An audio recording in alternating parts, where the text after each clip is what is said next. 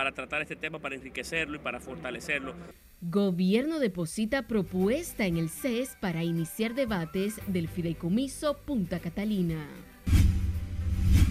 No cedan ante la tentación de la fama las riquezas.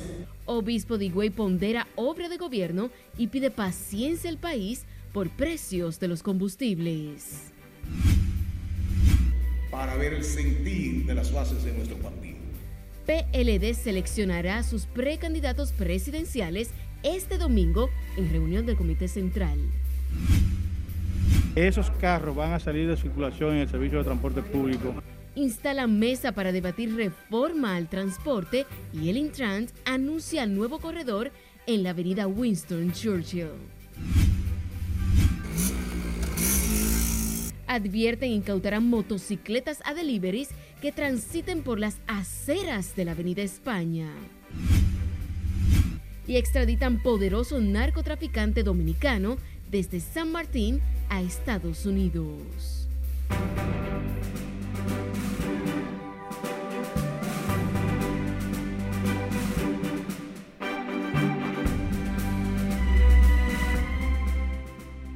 Buenas noches, bienvenidos a esta emisión estelar de Noticias RNN. Soy Yanelice León. Para nosotros es un honor informarles en esta noche. Iniciamos esta emisión de noticias en la provincia de Peravia, ya que varias familias continúan con desesperación y la incertidumbre porque no tienen noticias de sus parientes tras un naufragio ocurrido en una embarcación que salió de Bahamas con destino hacia Estados Unidos. Analisa Peguero está en directo con nosotros desde el municipio de Baní. Conectamos contigo, muy buenas noches. Saludos, buenas noches. La esperanza de los familiares de una de las posibles víctimas es que ésta no haya abordado la lancha que la trasladaría a Miami, pues días antes les había expresado que no tenía el dinero suficiente para pagar su espacio. Ya ni lágrima tengo para tirar. Ni lágrima tengo ya para tirar. La tragedia volvió a tocar el municipio de Baní. Yo sé que ella ahí tiene que estar secuestrada o perdía, no sé, pero secuestrar más fácil podía estar secuestrada. Esta es la esperanza de doña Josefa Paniagua, madre de María de 31 años, quien hace tres meses se fue ilegalmente a las Bahamas en busca de un mejor porvenir para sus tres hijos y sus hermanos. Ella a mí me hablaba mucha mentira, en vez de preguntar, ya mía, hija mía, ya comí, sí, mi madre está comiendo, mi madre está haciendo un arroz, o estoy diciendo mentira, que no estaba comiendo nada. Ande ella estaba, estaba pasando hambre, mucho trabajo estaba pasando ella, y yo sin saber nada. Porque si yo me di cuenta, yo, yo le digo a la otra gente que le ayuden, que le lleven comida, que me la atiendan, pero nada de eso, nada de eso. Fanny, como también se le conocía, residía en esta humilde vivienda de la comunidad El Escondido, aquí en Baní, y le había dicho a una tía que no había podido cruzar a Estados Unidos porque unas personas la engañaron con el dinero, por lo que sus parientes presumen debe estar secuestrada e incomunicada. Donde quiera que esté, que nos lo haga saber, porque ya en verdad ya estamos desesperados, desesperados. Y uno lo que quiere es que ella dé una señal. Lo que queremos es que ella aparezca sana y salva para que pronto esté con nosotros aquí, sus hijos. Eso es lo único que uno le pide a las autoridades, que aclarican ese caso.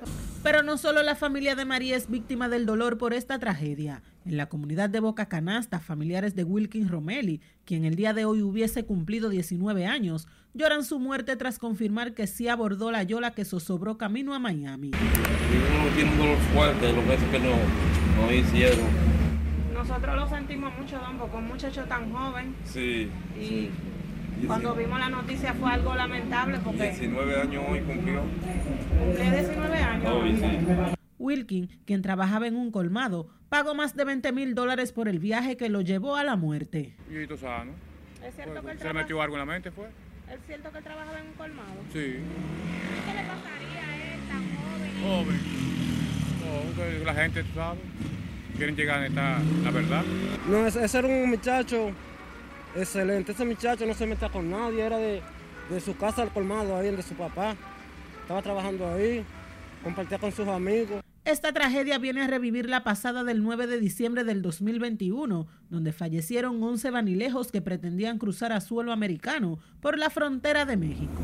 Se dice que en la lancha iban 40 indocumentados desde las Bahamas hasta Miami y que solo sobrevivió el colombiano Juan Montoya Caicedo. Desde aquí, desde el municipio de Baní, provincia Peravia, es todo lo que tengo. Yo retorno contigo al estudio. Muchas gracias, Ana.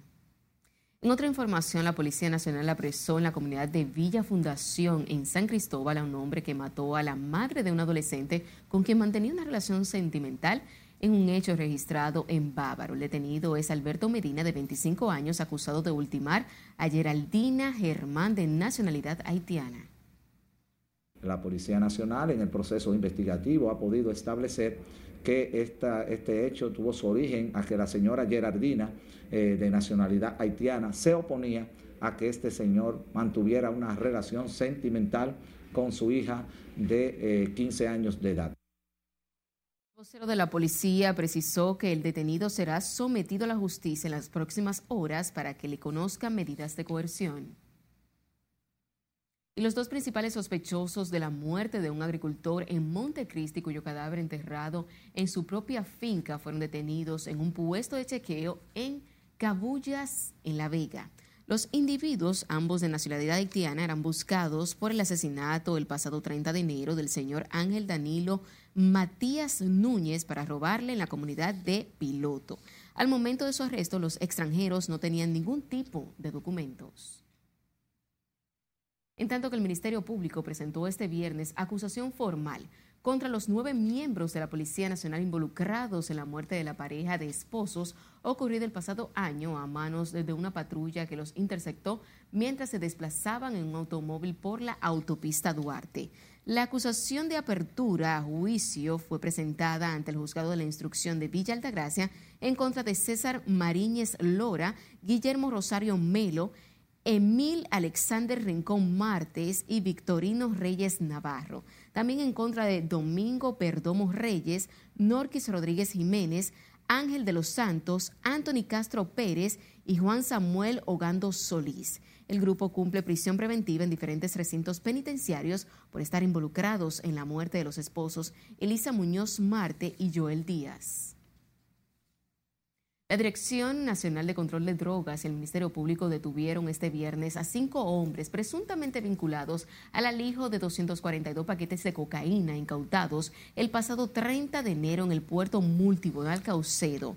Se trata de Juan Carlos Ricardo Zacarías Segura, Fanny Alexander Pérez, Scarly de la Rosa y Luis Manuel Sánchez, quienes están en poder del Ministerio Público para conocerles medidas de coerción en las próximas horas. La detención de los imputados se produjo en el municipio de Boca Chica, próximo a la entrada del puerto. La DNCD había incautado en el interior del contenedor un total de 12 bultos con 242 paquetes escondidos debajo de una carga de cacao cuyo destino final era Francia.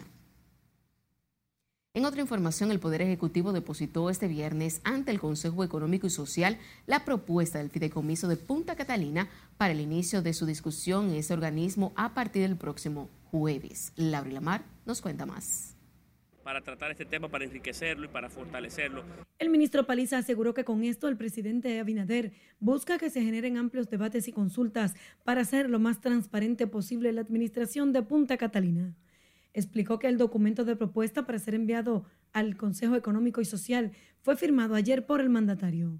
Hemos estado a la expectativa de que Punta Catalina pueda tener el más amplia, la más amplia nivel de descubrimiento y de, y de investigación a vida y por haber. Se le ha pedido formalmente ayer a la Cámara de Cuentas. El gobierno dominicano ha contratado y ya ha ido recibiendo una auditoría técnica. El funcionario también rechazó que ese órgano de consulta no cuente con los mecanismos apropiados para discutir el tema como se ha cuestionado. Además es un espacio eh, con una naturaleza tripartita, donde están presentes el gobierno, los empresarios y las áreas sociales de la sociedad dominicana. Hay una representación interesante eh, y con mucha experiencia en materia de, conversar, de consultar, de preguntar, de indagar y de, de generar niveles de consensos importantes. Paliza indicó también que se le pidió al Senado de la República discutir el fideicomiso dentro de sus reglamentaciones internas. Esta semana el presidente Luis Abinader aseguró que ningún patrimonio público será privatizado mientras esté en el gobierno, al insistir que los bienes de Punta Catalina seguirán siendo del Estado. Laurila Mar, RNN. En tanto que el presidente de la Fundación Justicia y Transparencia, Trajano Vidal Potentini, dijo hoy que el Consejo Económico y Social es un buen escenario para que el gobierno corrija los errores cometidos en la estructura con el contrato de fideicomiso de Punta Catalina. En ese sentido, Potentini entiende que esta termoeléctrica es un bien público que hay que cuidar. Eso es lo que invita, la democracia es esas opiniones, porque no es solamente el fideicomiso de Punta Catalina, hay una cantidad apreciable de fideicomiso y entonces yo creo que una discusión alrededor del tema eh, resulta positivo. Por eso también tenemos que saludar y estamos prestos para participar y dar seguimiento desde el en lo que ha sido nuestro planteamiento. Trajano Vidal Potentini dijo que, como parte de la sociedad civil, es justo reconocer que el presidente Luis Abinader tomó una muy buena decisión al detener el fideicomiso en el Congreso para someterlo a los debates en el CES. Y el Consejo Económico y Social desarrolló este viernes la primera reunión para iniciar los debates sobre la reforma del sector transporte, donde adelantó el cronograma de trabajo que seguirán en las próximas reuniones. Miguel de la Rosa, con más detalles. Esos carros van a salir de circulación en el servicio de transporte público. La primera reunión para buscar soluciones al sector transporte contó con la asistencia de representantes de una gran parte de los sectores de la vida nacional.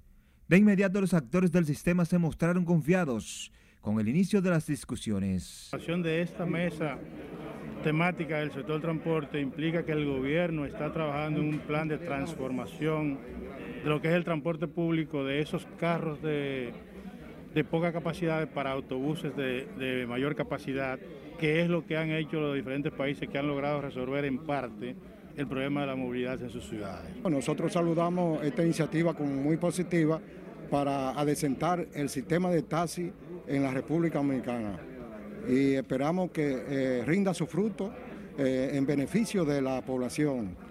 El director de la Oficina Metropolitana de Servicios de Autobuses saludó las iniciativas que buscan fortalecer el sector transporte en el país. desde el gobierno estamos convencidos de que el transporte en la República Dominicana tiene que eh, tener estos cambios tan necesarios. La transformación del sistema de transporte entra a partir de ahora en una de las mesas del Consejo Económico y Social que buscan soluciones para ese sector. El Consejo Económico y Social convocó para el próximo 18 de este mes a las 10 de la mañana el segundo encuentro de la reforma del sector transporte. Miguel de la Rosa, RNN. En otra orden, el director del Departamento Aeroportuario Víctor Pichardo encabezó este viernes un recorrido por los terrenos donde se construirá el Aeropuerto Internacional de Pedernales en la zona de los Tres Charcos, municipio de Oviedo. La comisión estuvo integrada además por el Instituto de Aviación Civil, representado por Claudia Roa, directora de Navegación Aérea, y Hender Castro, director de Vigilancia de Seguridad Operacional, así como los técnicos del Departamento Aeroportuario.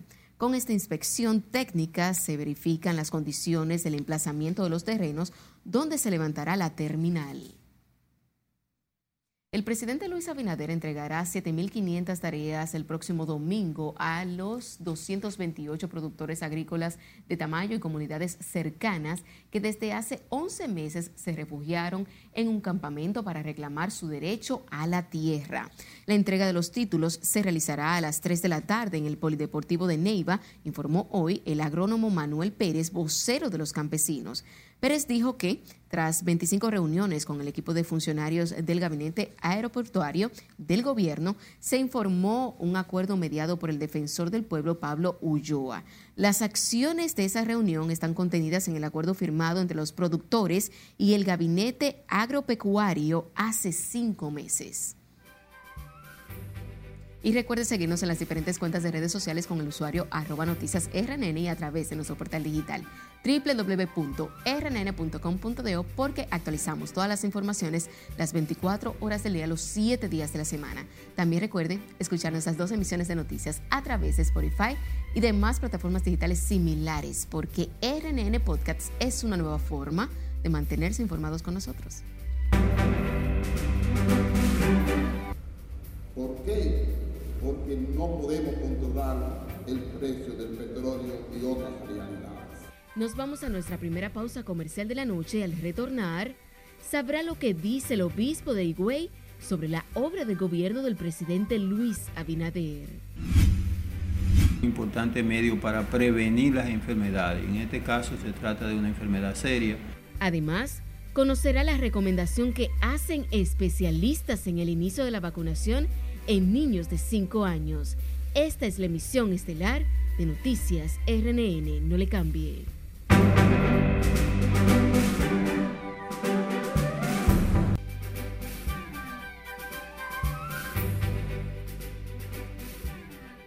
El ex militar colombiano Mario Antonio Palacio se declara no culpable de dos cargos relacionados con el asesinato del presidente haitiano Jovenel Moisés ocurrido en julio pasado en Haití. Catherine Guillén nos cuenta más en el resumen de las internacionales de RNN. Mario Antonio Palacios, de 43 años, y su abogado Alfredo Izaguirre acudieron hoy a una corte en Miami en la que pidieron posponer un mes más la lectura formal de los dos cargos que enfrenta, conspiración para cometer un asesinato o secuestro fuera de Estados Unidos y proveer apoyo material que resultó en muerte. Su abogado Alfredo Izaguirre informó a la agencia EFE que Palacios se declarará no culpable el ex militar enfrenta una pena máxima de cadena perpetua si es declarado culpable.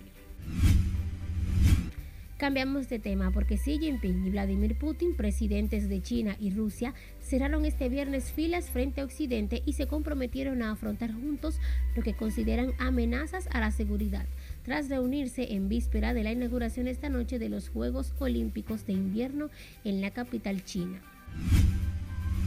El dirigente del grupo yidaísta Estado Islámico murió durante una operación de las Fuerzas Especiales de Estados Unidos en Siria, más de dos años después de la eliminación de su predecesor. El presidente de Estados Unidos, Joe Biden, dijo desde la Casa Blanca que todos los soldados estadounidenses están sanos y salvos y que el ejército envió un fuerte mensaje a los terroristas de todo el mundo. Los perseguiremos y encontraremos. Costa Rica elegirá este domingo a su próximo presidente entre 25 candidatos, un número inédito en una de las democracias más sólidas de América Latina que tras buscar alternativas vuelve a mirar a los partidos tradicionales para garantizar su histórica estabilidad.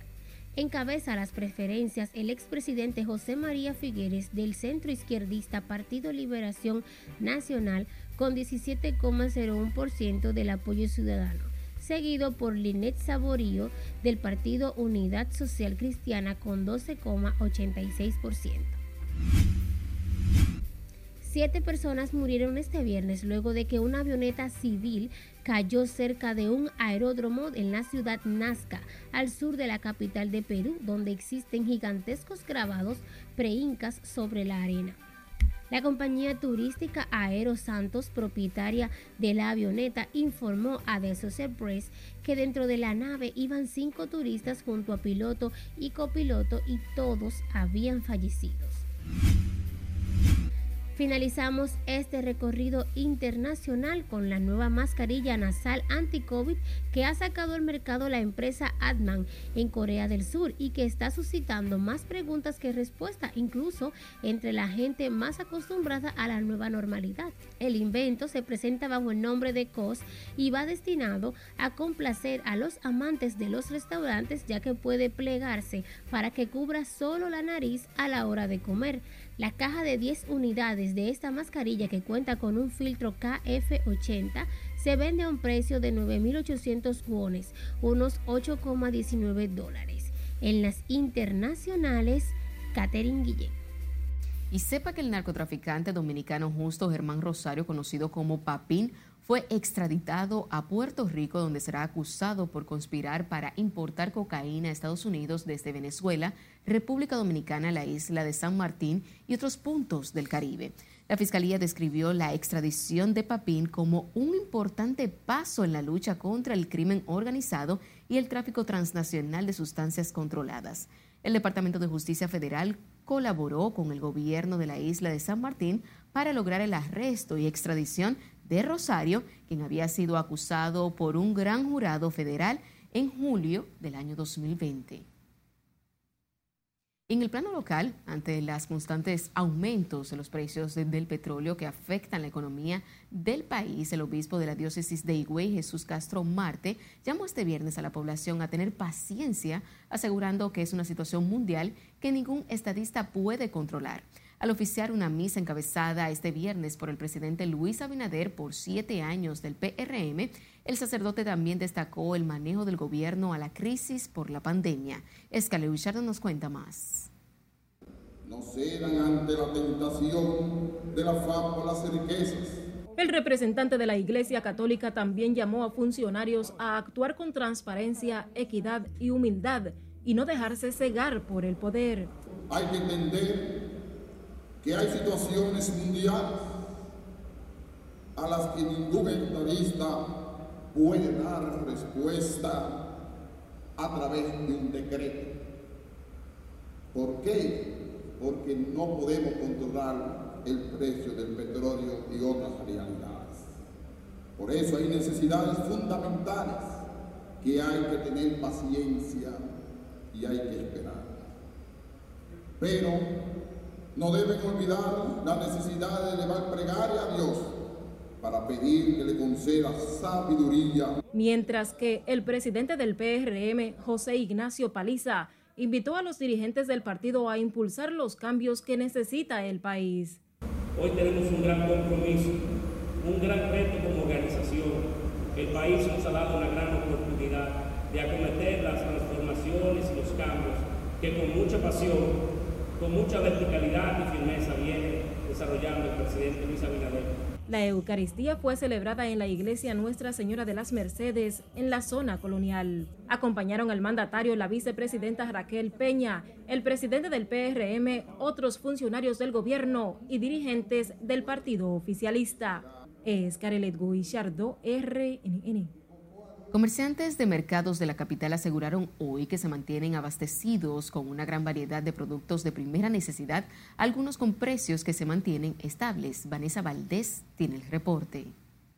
Los comerciantes de los mercados, como el ubicado en la feria ganadera, saludaron las acciones que está implementando el gobierno con las importaciones de algunos productos. Realmente ahora eh, lo que se trata, los productos de la primera necesidad se han mantenido. Prácticamente todos, los comerciantes hemos podido conseguir los productos un poco asequibles.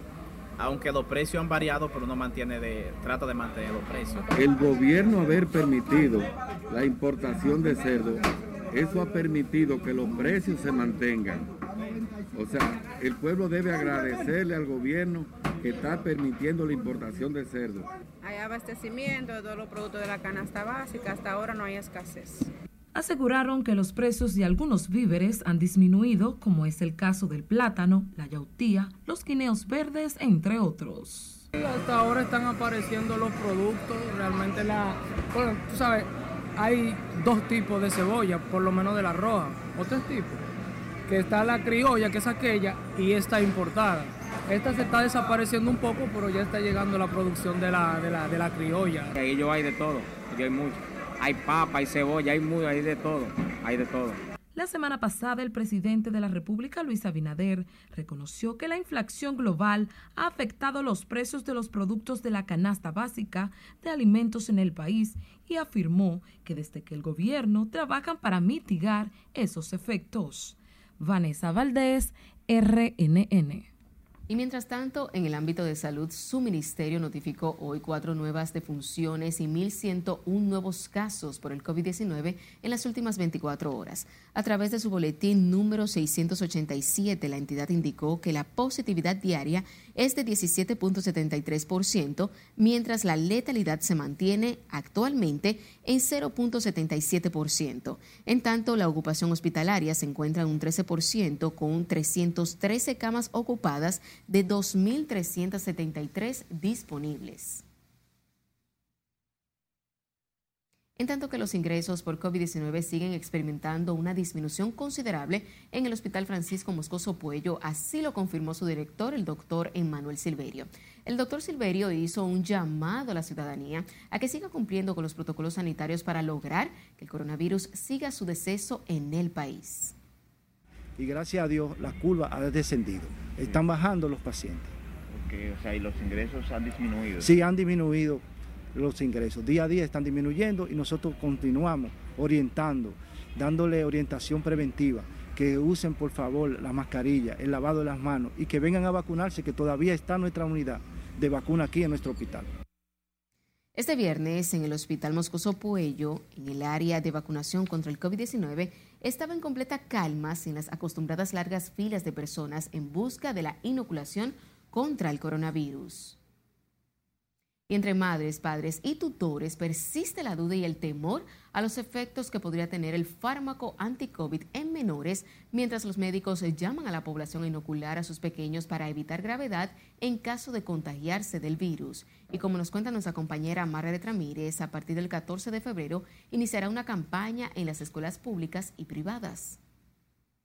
Pero me da un poquito de miedo. Es el sentir de una madre de una niña de 11 años con amigdalitis severa duda que dé la autorización para que pueda vacunarse contra el COVID-19. Como ella, otras madres no confían en el fármaco y prefieren esperar la autorización de sus médicos de cabecera. En primer lugar, porque mi niña sufre de amigdalitis crónica. Incluso vine a, consulta por eso, porque tiene un problema de amigdalitis eh, desde pequeña. Entonces, yo también tengo un hijo mayor que ella de 16 años y se la puso y me duró tres días con fiebre. O sea, me, mal, mal, se le desarrolló una gripe y unas cosas. Yo realmente no, no creo que lo lleve porque él sufre de alergia. Entonces... Salud Pública en conjunto con el Ministerio de Educación pretenden alcanzar a más de un millón de estudiantes de escuelas públicas y privadas previa autorización de sus padres. No, porque siento que se, se han muerto menos gente después de la vacuna. Yo se la pondría, ya yo tengo uno de 12 años y se la puse y le dio gripe y no tuve que llevarlo al médico, solamente tuve que darle sus tececitos y ya. Según Salud Pública, a los infantes se le colocará una dosis de 0.5 de Sinovac. Los médicos llaman a los padres a confiar en la inoculación que también se ha realizado en otros 19 países. Un importante medio para prevenir las enfermedades. En este caso se trata de una enfermedad seria, que es el COVID-19, que ha producido tanto estrago en la población de la República Dominicana. Queremos que nuestros niños estén protegidos, también eh, que no sufran esta enfermedad y si la sufren sea una enfermedad grave, de leve, que no tenga que ir a una unidad de cuidado intensivo, que no tenga que ser internado. La jornada de vacunación se realizará exclusivamente en los planteles con los niños de 5 a 11 años y con una matrícula superior a los 200 estudiantes. Los pequeños deberán presentar previamente una autorización escrita de los padres o tutores. Margaret Ramírez, RNN. De su lado, los centros educativos serán acondicionados en los próximos días para iniciar la vacunación contra el COVID-19 a los niños de 5 a 11 años a partir del lunes 14 de febrero, así lo aseguró hoy el ministro de Salud Daniel Rivera. Explicó que el proceso de preparación de los centros iniciará el lunes y que pretenden inocular a más de 1.300.000 niños con la vacuna Sinovac.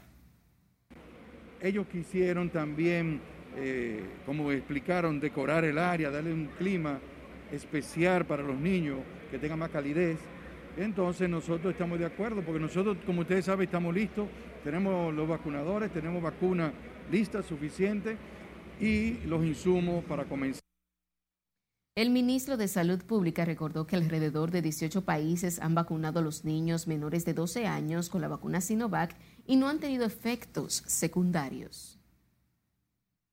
Las instituciones agrupadas en el Consejo Nacional de Seguridad Social destacaron este viernes los avances alcanzados en el país a través de la modificación de la Ley 87-01 que rige el sector, con la cual aseguran se afianzarán esos logros. En ese orden adelantan que han trabajado una serie de propuestas que presentarán para las modificaciones a la legislación de forma tal que se actualicen de acuerdo a las exigencias del mercado disfrutar sus pensiones al igual que si no estuvieran pensionados y sin tener que pagar ni un solo centavo. Eso obviamente eh, se envió al Consejo Nacional de la Seguridad Social y ellos son los que tienen que aprobarlo.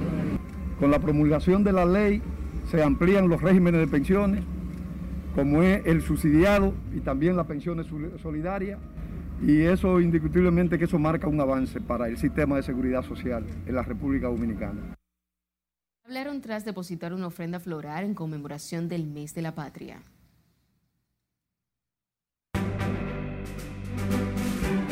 habría que preguntarle si eso es lo que él piensa, si a él le maquillaban números también. Entonces, si a él también le maquillaban números, él debe ser muy cuidadoso. De nuevo a un corte comercial, cuando estemos de vuelta, nos vamos al Congreso Nacional a conocer qué piensan los legisladores sobre el debate del crecimiento económico. El gobierno ha debido destinar más de 500 millones de pesos.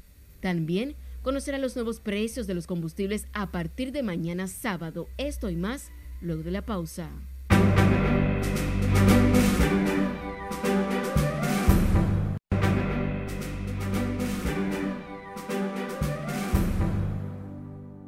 Gracias por mantener la sintonía. Seguimos con más informaciones. El Comité Político del Partido de la Liberación Dominicana aprobó esta tarde realizar una consulta interna para definir el proceso de escogencia de los aspirantes a precandidatos presidenciales de esa organización política, lo que será consensuado en un encuentro con el Comité Central el próximo domingo. Nuestro compañero Jesús Camilo nos completa la historia.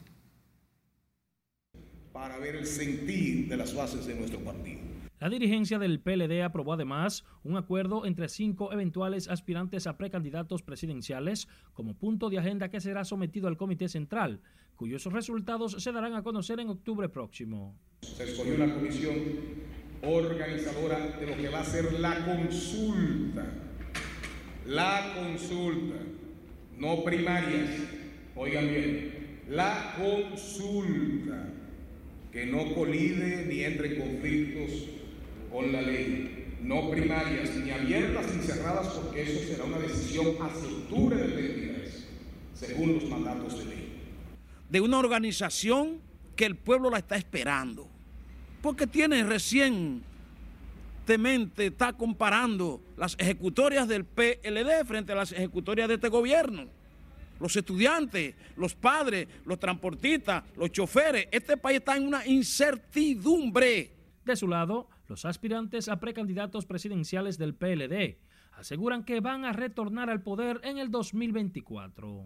Que el PLD es el futuro promisorio de la República Dominicana, así es que estamos listos para competir y para hacer, buscar tener la precandidatura y luego la candidatura. Dispuestos a tomar el poder nuevamente en el 24, pero tomar el poder para subir y desde estar arriba, aprender a bajar, a bajar a servir. Y hoy el PLD lo que está diciendo es eso. Conforme lo establecen la ley de partidos y del régimen electoral, el Partido de la Liberación Dominicana tiene previsto convertir en precandidato a uno de sus seis aspirantes presidenciales en octubre del 2023. Los aspirantes a precandidatos presidenciales del PLD, Francisco Domínguez Brito, la ex vicepresidenta Margarita Cedeño, Marixa Hernández, Abel Martínez y Karen Ricardo, suscribieron un acuerdo para respaldar a quien resulte nominado a la posición. Jesús Camilo RNN. A propósito de este tema, el expresidente Hipólito Mejía indicó que respeta los procesos internos de otras organizaciones políticas al referirse a las decisiones adoptadas esta tarde por el Comité Político del PLD sobre el proceso para la escogencia de sus aspirantes a precandidatos presidenciales. El exmandatario precisó que es la Junta Central Electoral a quien le compete velar porque los partidos actúen conforme a las normas electorales. Hay que respetar lo de ellos. Ellos tienen libertad de hacer lo que quieran. Yo debo respetar eso. Y fue una, decisión un poco precipitada, pero está bien. No hay que cogerse a la norma, la ley electoral. debiera ser, pero aquí es la Junta que haga su trabajo. Hipólito Mejía cuestionó además a la ex vicepresidenta Margarita Cedeño, quien habría cuestionado las políticas agropecuarias y económicas del gobierno. En otra información, legisladores oficialistas y del PLD defendieron la estabilidad macroeconómica y la efectiva política monetaria del Banco Central. Nelson Mateo con los detalles. Habría que preguntarle si eso es lo que él piensa, si a él le maquillaban números también. Entonces, si a él también le maquillaban números, él debe ser muy cuidadoso. La diputada Soraya Suárez criticó al expresidente Fernández por sus cuestionamientos a las cifras económicas reveladas por el Banco Central. Es tan confiable que los organismos internacionales están diciendo que nosotros hemos sabido manejar muy bien el sistema bancario, la crisis por la que estamos pasando, una economía creciente y que se reafirma. Y no solo lo decimos nosotros, lo dice el en el exterior.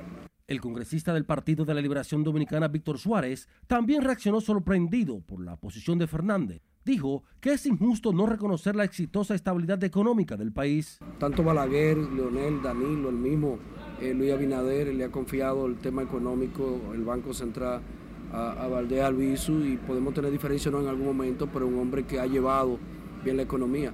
De su lado, el diputado Gustavo Lara afirmó que en esta gestión de Luis Abinader, la transparencia es un eje fundamental que también se expresa en las buenas proyecciones financieras. Es contraria a la opinión de los organismos internacionales que han reconocido el manejo de la crisis, eh, la confianza que tienen en el desempeño económico del país y obviamente por eso todas las facilidades en financiamientos, en facilidades de pago para entonces poder impulsar el desarrollo y la salida de la crisis de nuestro país. Los congresistas y funcionarios dejaron claro que el buen clima de inversión y el crecimiento económico en medio de la pandemia desmienten claramente los cuestionamientos del expresidente de la República, Leonel Fernández. Nelson Mateo, RNN. El Ministerio de Industria, Comercio y MIPIMES anunció este viernes que los precios de los combustibles tuvieron un alza entre 5 y 1 peso, precios que regirán a partir de mañana sábado. La gasolina premium se venderá a 287,60 por galón, mientras que la regular se despachará a 270,50 el galón, por lo que ambos carburantes tuvieron un alza de 4 pesos. Para evitar que estos precios impacten al ciudadano en su totalidad, lo cual sería catastrófico desde el punto de vista económico, el gobierno ha debido destinar más de 500 millones de pesos.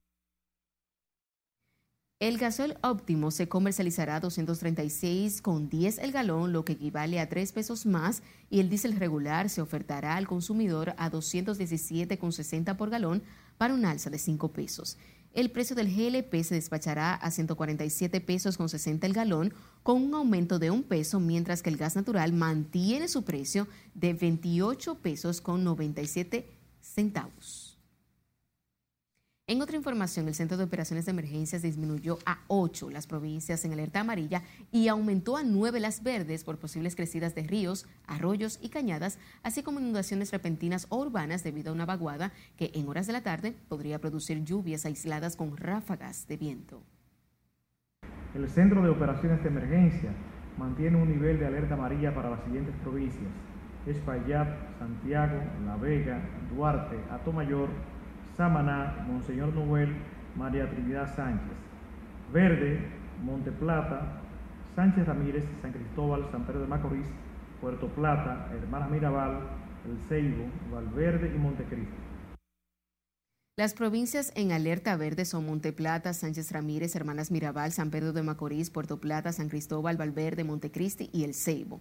Mientras en amarilla Espaillat, Santiago, María Trinidad Sánchez, La Vega, Atomayor, Samaná, Monseñor Noel y Duarte.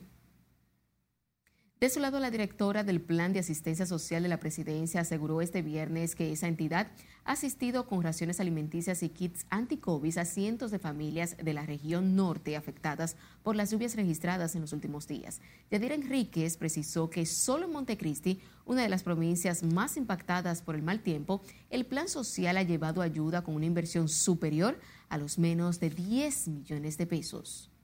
Que se le entregó a todo y cada uno de los hogares afectados.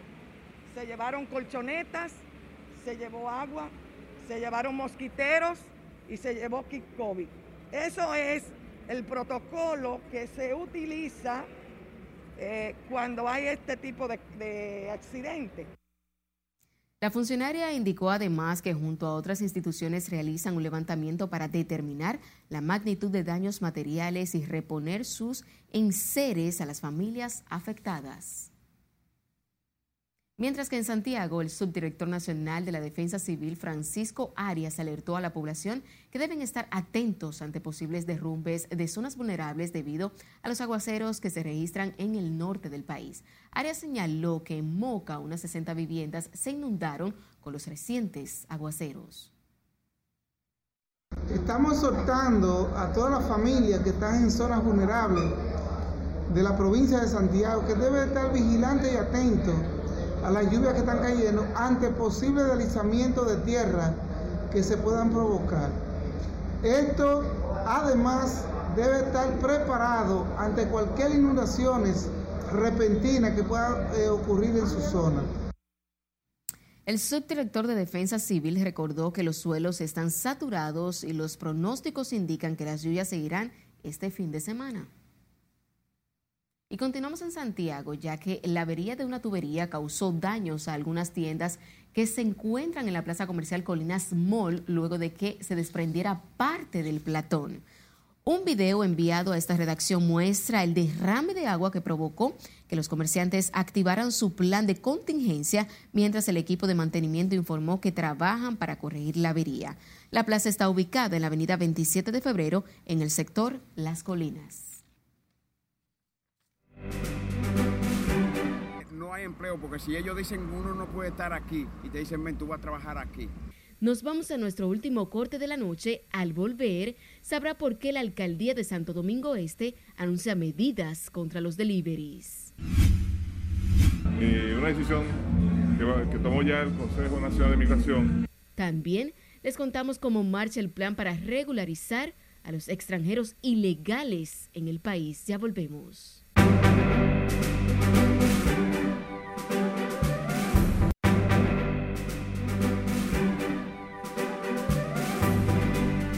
Saludos buenas, iniciamos la entrega deportiva hablando de la Serie del Caribe porque tenemos que cerrar ese capítulo y es que se convierte la recién finalizada Serie del Caribe Santo Domingo 2022 en el ejemplo modelo para las próximas series del Caribe por la calidad organizativa, por el estándar con la prensa, fanáticos, entretenimiento fuera del estadio, dentro del estadio y cómo se llevó el protocolo, el distanciamiento por la pandemia. Todo estuvo perfecto de principio a fin y Colombia gozó su campeonato.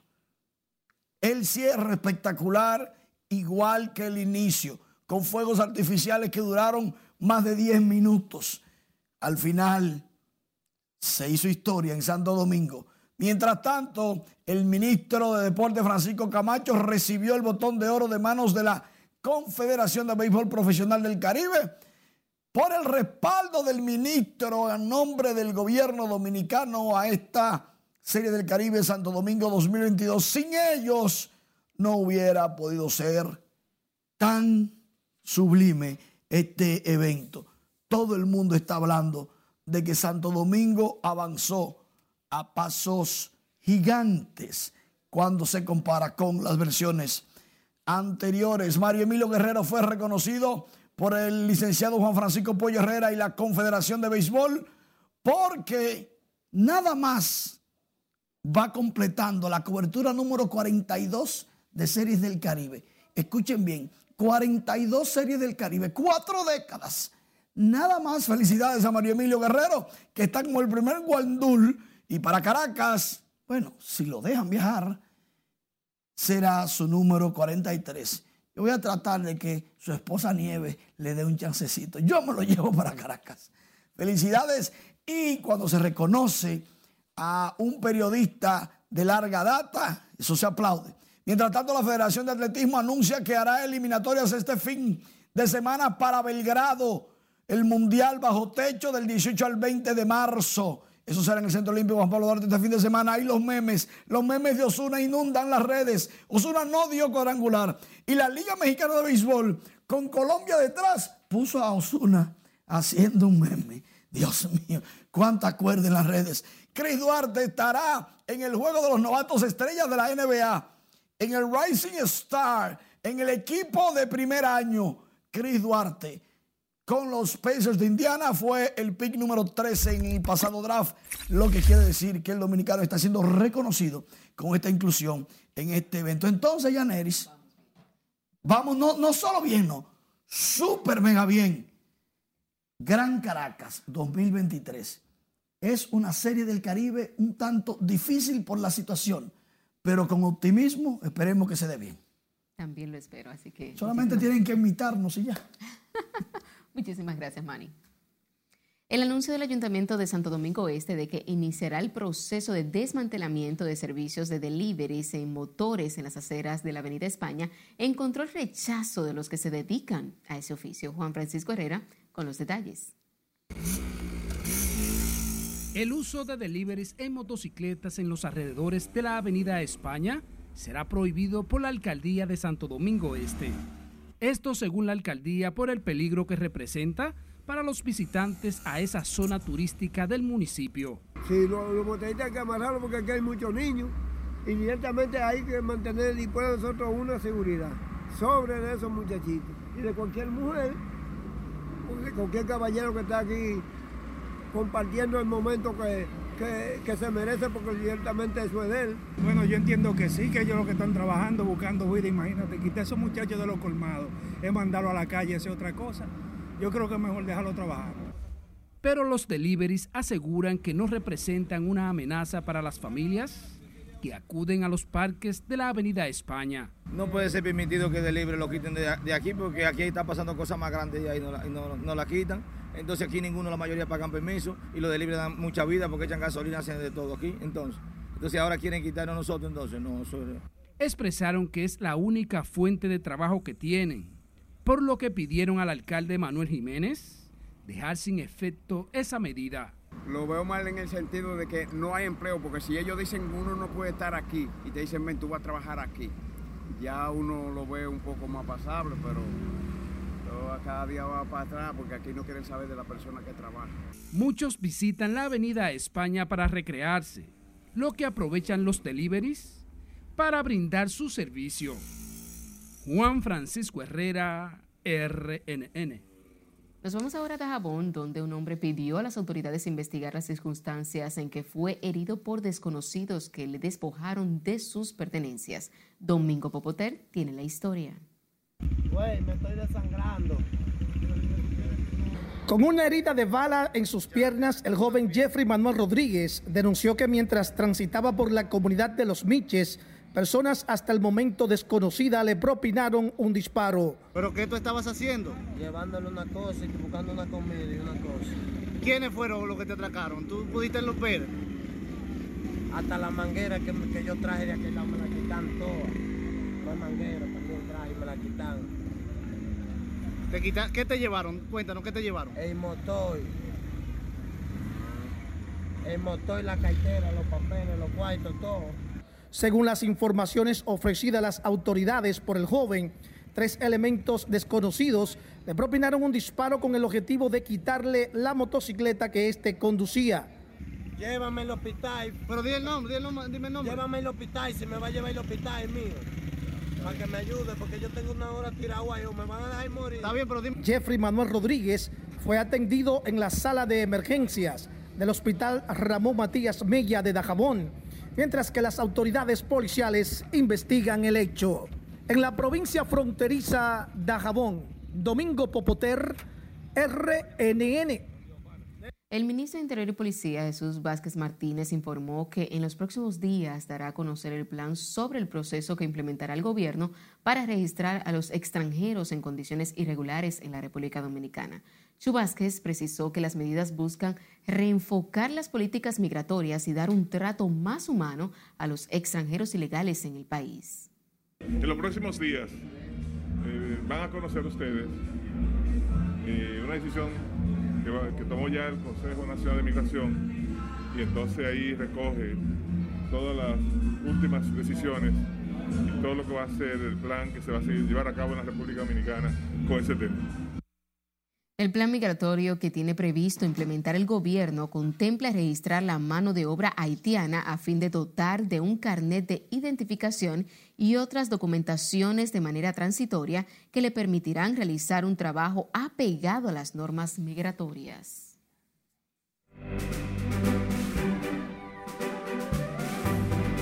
Hola, ¿qué tal? Muy buenas noches. J. Lo y Maluma estrena canción de película que próximamente llegará a los cines.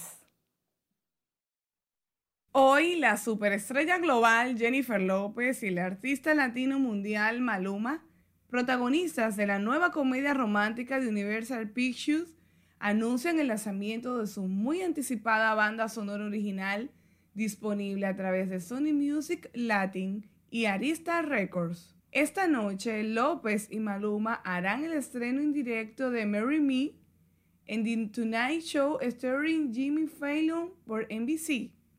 Ambos artistas nos deleitan con esta banda sonora que destaca con temas emocionantes y románticos de los géneros de pop, pop latino, reggaetón y dance. Luego de varios meses de registro online, The Voice Dominicana inicia su proceso de casting presencial en la ciudad de Santo Domingo del 7 al 11 de febrero. Un equipo logístico inició el proceso de llamado a mediados de enero de 2022 y los interesados en pertenecer a la segunda temporada de The Voice Dominicana tendrán la oportunidad de presentar sus propuestas musicales ante un equipo de vocal coachings y profesionales de la industria, quienes luego determinarán quiénes serán los 110 participantes para las audiciones a ciegas. Moto Mami de Rosalía ha sido declarado como uno de los álbumes más esperados de 2022 por múltiples medios de prensa globales, incluidos BBC, El País, entre otros. Moto Mami se siente como un tren de carga del futuro que se precipita hacia nosotros a toda velocidad y sin frenos. Rosalía es la fuente de poder detrás de todo. Y Gilberto Santa Rosa cerró un 2021 lleno de grandes éxitos musicales e inició el año sorprendiendo a todos sus seguidores con el lanzamiento del nuevo sencillo Cartas sobre la Mesa, un tema con un toque de ritmos pegajosos. Cartas sobre la Mesa es una composición del cantante cubano Mucho Manolo, donde el artista Gilberto Santa Rosa lo adaptó a su estilo con un arreglo musical especial de Ramón Sánchez bajo el sello discográfico de B2B Music. Además, esta canción hará parte del lanzamiento de su nueva producción discográfica que saldrá en el primer semestre del 2022. Y fue puesta en circulación la obra titulada Entre el cielo y la tierra, texto que narra la vida y trayectoria de la voleibolista cubana Mirella Luis la deportista Mireya Luis es reconocida como una de las mejores atletas de todos los tiempos, ganadora de medallas de oro, quien actualmente exhibe otros importantes logros de su carrera. Enhorabuena para esta gran atleta y que su legado llegue a los dominicanos ahora que está aquí con nosotros. Hasta aquí diversión feliz, fin de semana.